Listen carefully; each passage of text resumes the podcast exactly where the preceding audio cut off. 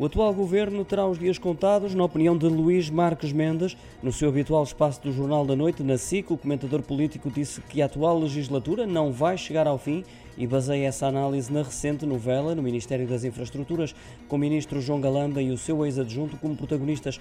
Para a caracterizar, falou numa cena de pancadaria e lavagem de roupa suja e na qual há várias versões contraditórias sobre os acontecimentos da parte de João Galamba, que é comparado a esse nível ao ex-primeiro-ministro José Sócrates. Para Marcos Mendes, parece óbvio que o Ministério de Galamba está em autogestão e com esta polémica acabou por colocar mais um prego no caixão da estabilidade governativa. São palavras utilizadas pelo comentador político para descrever mais um caso polémico no governo de António Costa.